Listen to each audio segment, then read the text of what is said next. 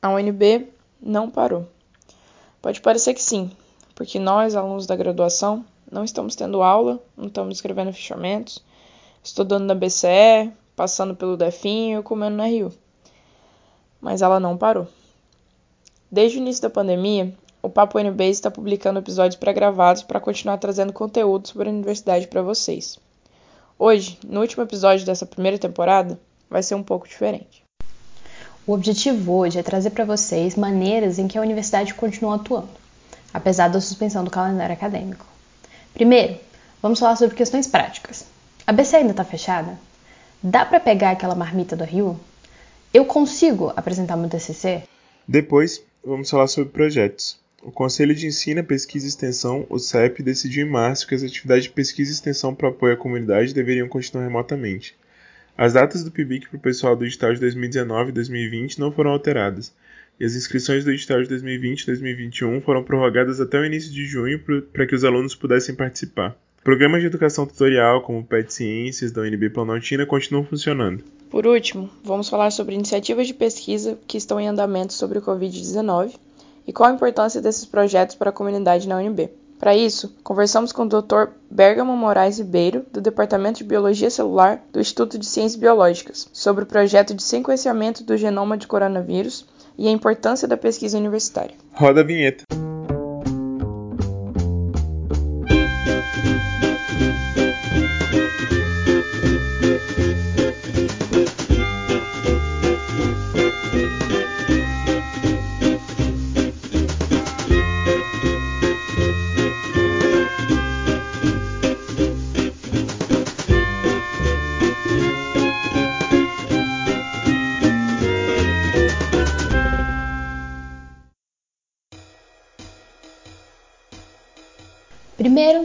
Falar de algumas informações mais objetivas. Ainda não há previsão para a abertura da Biblioteca Central dos Estudantes. Não estão sendo contabilizadas multas, não estão sendo realizados empréstimos e devoluções e as capacitações estão suspensas. A data das devoluções dos materiais já emprestados está sendo prorrogada enquanto as atividades presenciais da BCE estiverem paradas. Os calouros que entraram no primeiro semestre de 2020 e ainda não têm cadastro ativo na BCE poderão fazê-lo por e-mail nesse período gente vai deixar o link para o site da BCE com todas as explicações sobre isso na descrição do episódio. Desde o dia 18 de março, os restaurantes universitários dos campos Ceilândia, Planaltina, Gama e Fazenda Água Limpa estão fechados. Só o RU do Daci Ribeiro estava em funcionamento, com horários reduzidos e produzindo marmitas para o consumo externo.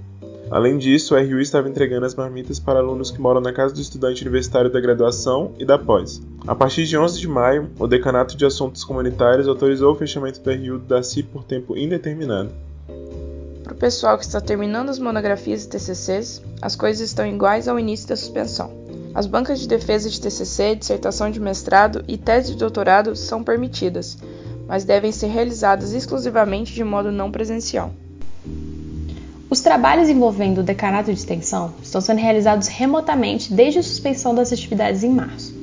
O recebimento de propostas de ações de extensão, alterações de propostas e envio de frequência de alunos, que é realizado via SEI, acontece normalmente. Grande parte dos projetos de extensão estão ativos, porém acontecem remotamente.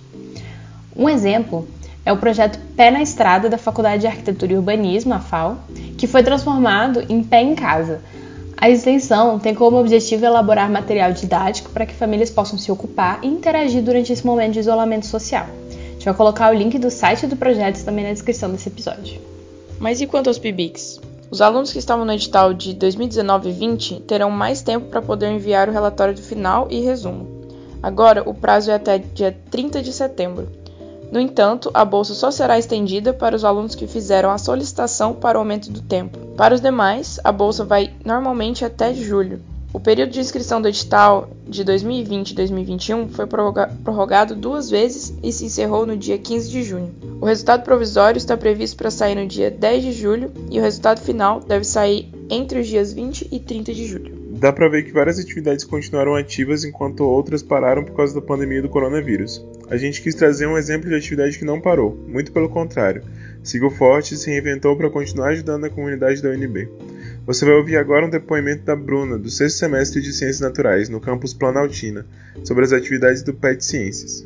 O nosso grupo PET trabalha principalmente com a divulgação científica. Nós temos um programa ao vivo na Rádio Utopia FM e a gravação dele vira o nosso podcast chamado Facilita aí. Como já tínhamos muitas gravações prontas, estamos soltando toda semana um novo programa. Cada programa consiste em conversas entre petianos e cientistas sobre novos artigos científicos, falando de variáveis temas de uma forma acessível para todos. Durante a quarentena, o Gabriel Cajado, um integrante do PET, teve a ideia de fazer um grupo no WhatsApp para a gente responder dúvidas sobre o coronavírus. O grupo já está na sua capacidade máxima hoje em dia e ele funciona assim: durante a semana, de segunda a sexta, a gente abre o grupo de 8 a meio-dia para recebermos perguntas. Aí, a partir das 2 horas da tarde, a gente começa a responder essas perguntas. A gente também tem um site com todas as perguntas já respondidas para poder facilitar para as pessoas lerem antes e não fazerem as mesmas perguntas. Depois de um tempinho do funcionamento desse grupo, a gente decidiu começar uma série especial no nosso podcast, que se chama Pet Covid-19. Já temos episódios sobre higienização, sobre saúde mental, sobre modelos matemáticos. Tá muito bacana a série. Se você quiser conferir, pesquise na sua plataforma de preferência por Facilita aí. Além disso tudo, também estamos trabalhando com o Instagram. Por lá a gente faz a divulgação do nosso podcast, postamos feedbacks do grupo do WhatsApp e também aos sábados fazemos um post informativo.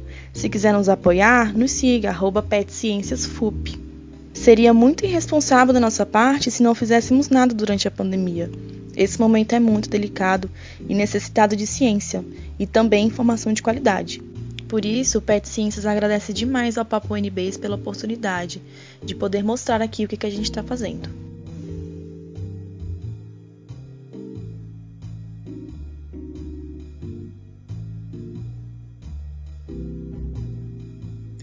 Vamos colocar as informações do Pet Ciências no nosso Insta e na descrição do episódio. Como a Bruna falou, vivemos em um momento de muita incerteza, em que precisamos de ciência e informação de qualidade. Uma das coisas que a UNB mais sabe fazer é pesquisa de qualidade, para as coisas que importam e que são voltadas para ajudar a nossa comunidade. E é por isso que financiamento para pesquisas universitárias é tão importante. Não acredita na gente? Vamos te dar um exemplo.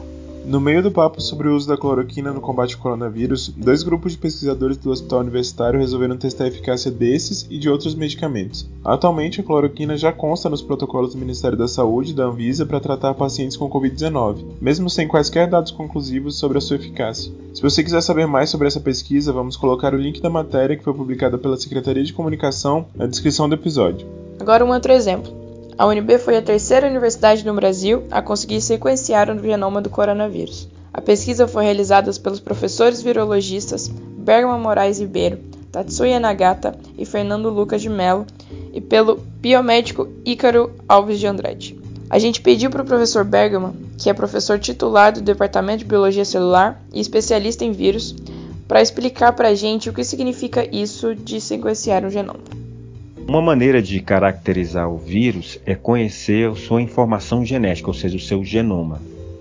Todos os seres vivos possuem genoma e o genoma ele tem a informação sobre todas as características daquele determinado organismo. Então nós, como seres vivos, nós temos cor da pele, tipo de cabelo, né, unha todo tipo de estrutura que nós temos, que nós somos formados, estão codificados no nosso genoma através dos genes. E nós temos milhares de genes. Já os vírus são, são é, entidades biológicas bem menores, com muitos menos genes. Tem uma variabilidade grande, né? Alguns vírus possuem dois genes, tem vírus que possuem milhares de genes também. Mas, de uma forma geral, os vírus possuem bem menos genes do que os seres humanos ou as bactérias. Então, qual a importância de conhecer o genoma de um vírus? É que a partir do momento que você conhece o genoma de um vírus, você sabe o que, é que esse vírus possui.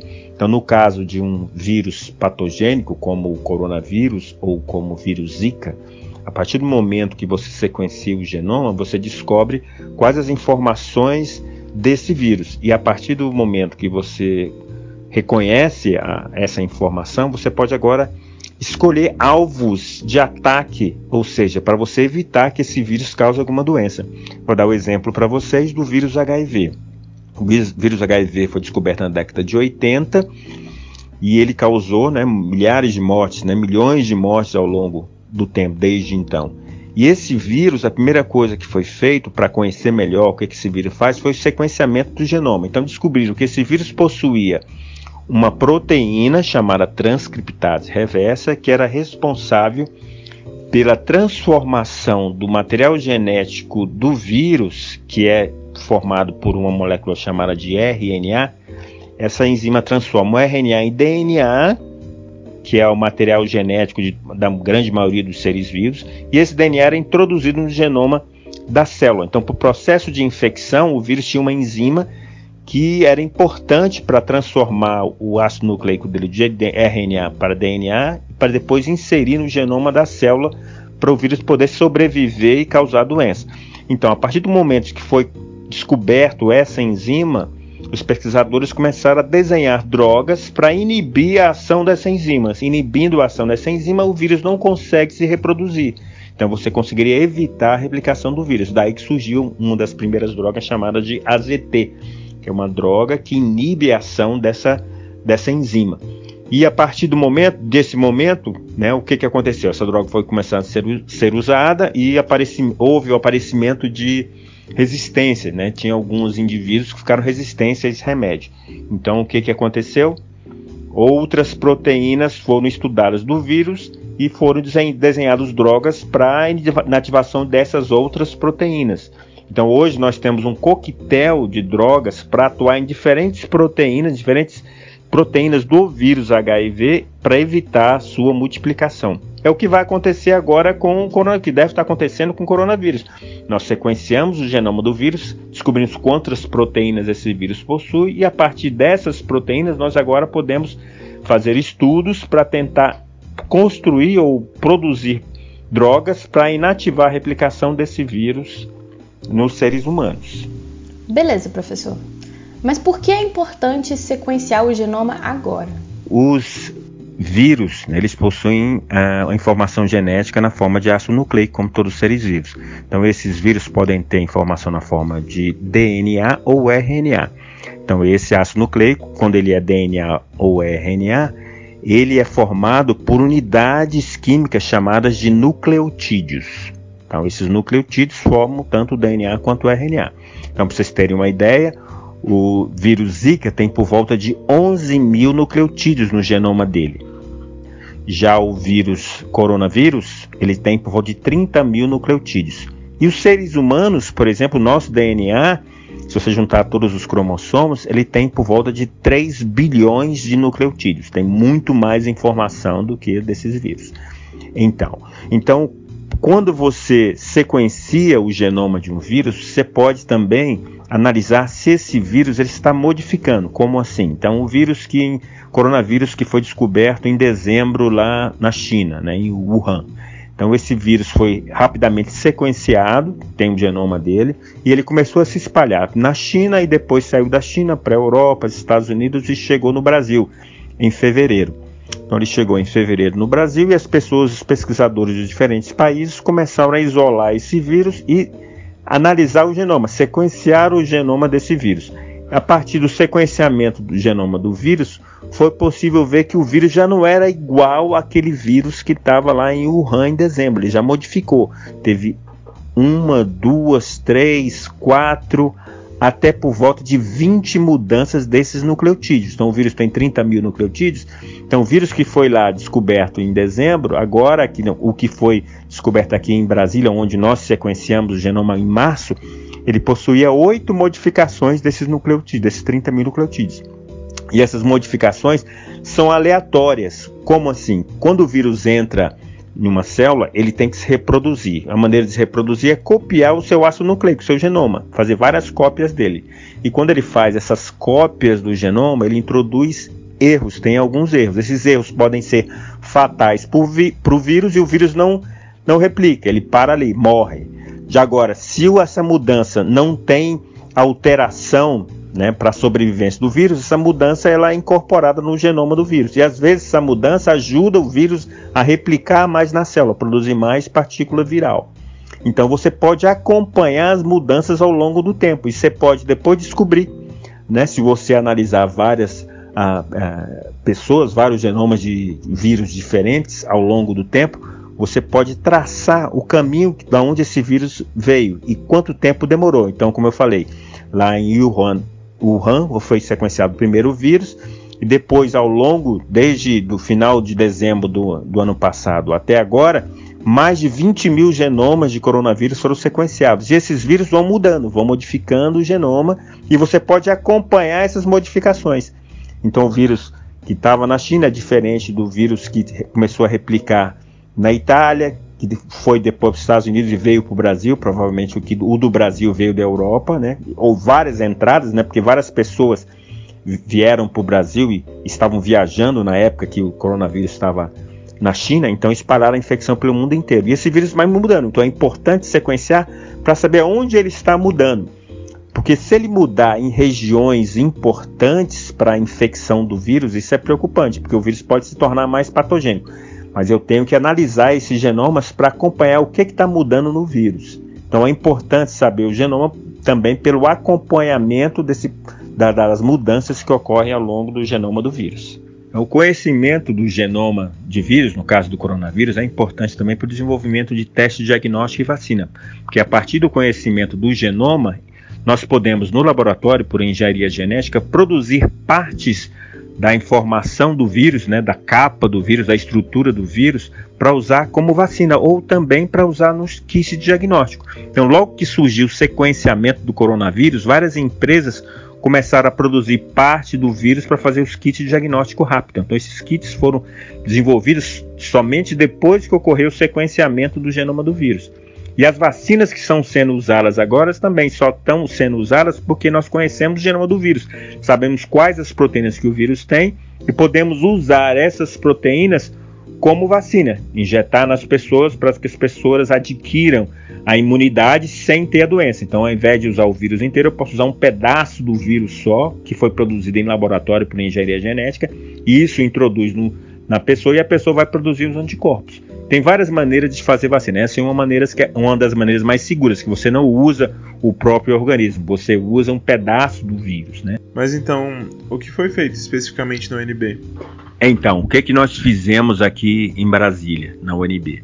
Então, logo que surgiu o coronavírus lá na China, eu resolvi, né, a, sabia que ele ia se espalhar pelo mundo e ia chegar no Brasil a qualquer momento. E como eu já estudo vírus, genomas de diferentes vírus, eu resolvi também tentar estudar o genoma desse vírus. Então entrei em contato com colegas pesquisadores de virologia também em um laboratório particular em Brasília que fazia teste, já estava começando a fazer teste para detectar a presença do vírus, e nós conseguimos uma amostra do ácido nucleico de um paciente que foi infectado. Esse paciente consentiu em liberar essa amostra, né, ele foi diagnosticado com vírus e nós fizemos o sequenciamento. E como é que foi feito isso? Nós extraímos o ácido nucleico, né, foi extraído o ácido nucleico dessa amostra nós agora usamos uma máquina chamada sequenciador automático.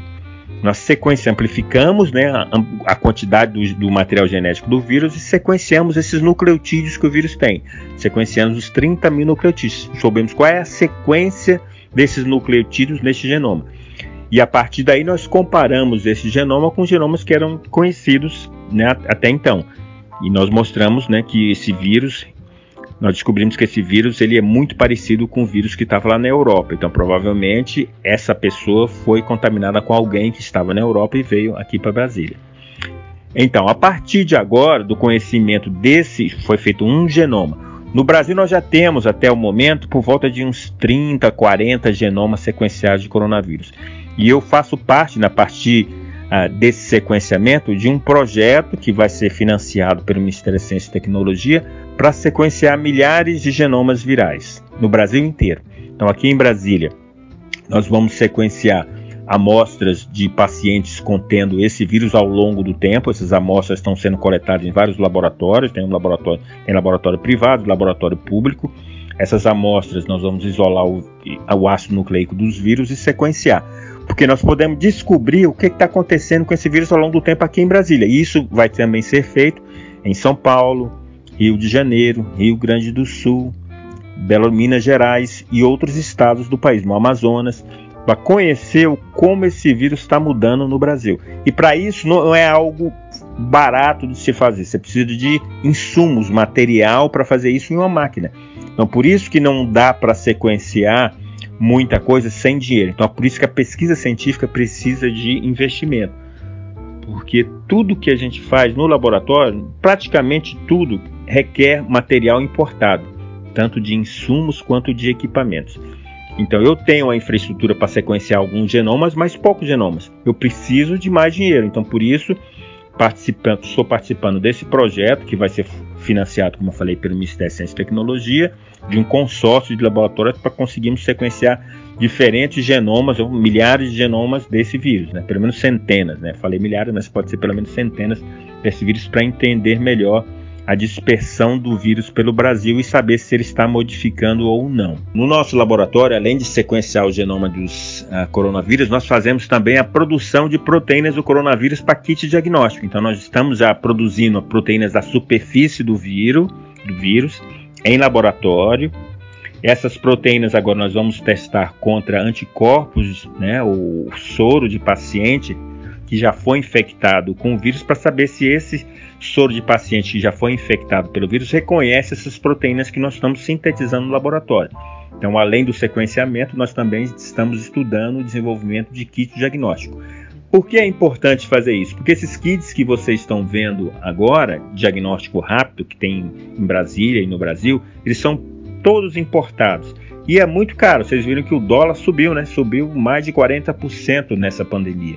Então, para importar esses insumos é muito caro. Então, se nós conseguirmos fazer esse kit aqui, vai ficar muito mais barato do que a importação. Então, vários laboratórios, não só o meu do Brasil, estão tentando desenvolver esses kits de diagnóstico rápido também. Mas isso só é possível após o conhecimento do genoma do vírus. E quais são as maiores dificuldades de fazer uma pesquisa nesse momento de distanciamento social? É o maior problema né, da pesquisa neste momento que estamos vivendo de distanciamento social é a aquisição de insumos para o laboratório, porque a universidade está praticamente fechada, então os correios não estão funcionando, então fica muito complicado eu conseguir reagentes. Então eu tenho que, quando eu faço a solicitação de reagentes, eu peço para que seja entregue na minha casa e eu trago esses reagentes para o laboratório e poucos pesquisadores estão trabalhando agora no laboratório. Então existe um escalonamento, todo mundo usando equipamento de segurança para poder trabalhar. E como a pesquisa é essencial nesse momento, né, todos os pesquisadores têm ciência né, do papel deles neste momento, que é ajudar a conhecer melhor esse vírus. E professor, qual você acha que é a importância da pesquisa universitária para a sociedade, em especial no momento que vivemos agora? A pesquisa universitária sempre foi importante. Ontem, hoje e sempre será, porque é a partir da pesquisa científica que você consegue né, os avanços na humanidade. Então, um exemplo que eu estou gravando aqui essa esse podcast, essa minha fala num celular. Isso era inimaginável há 20 anos atrás. E só devido à pesquisa científica foi possível ter um computadorzinho né, na forma de um celular que hoje você filma, fotografa, Além disso, dessa tecnologia né, de comunicação, todas as vacinas, remédios que nós temos hoje para várias doenças, tudo isso é devido, a, devido à pesquisa científica de milhares de pesquisadores ao longo do tempo.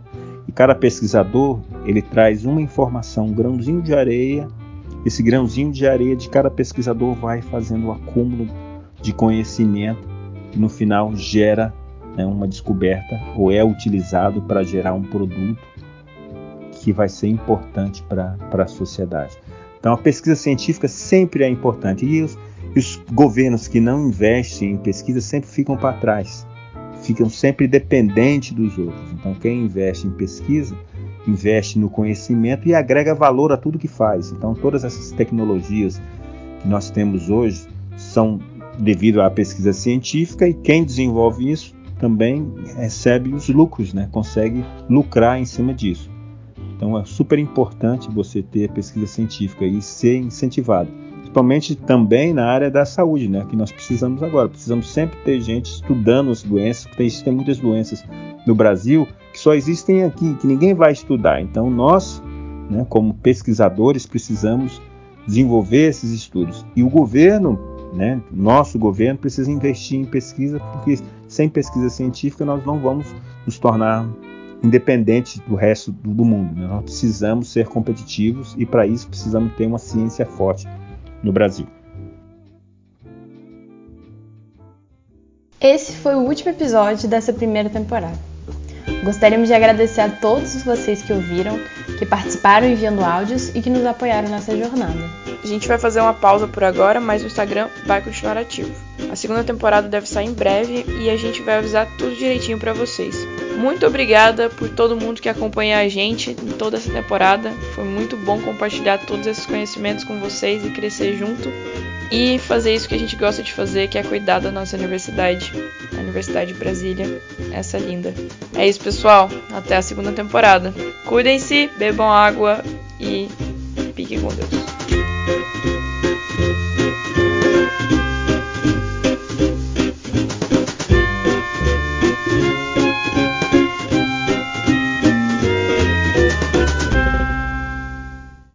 Uma produção Estúdios Ralacoco com o apoio de Comunicação Comunitária, Faculdade de Comunicação, Universidade de Brasília.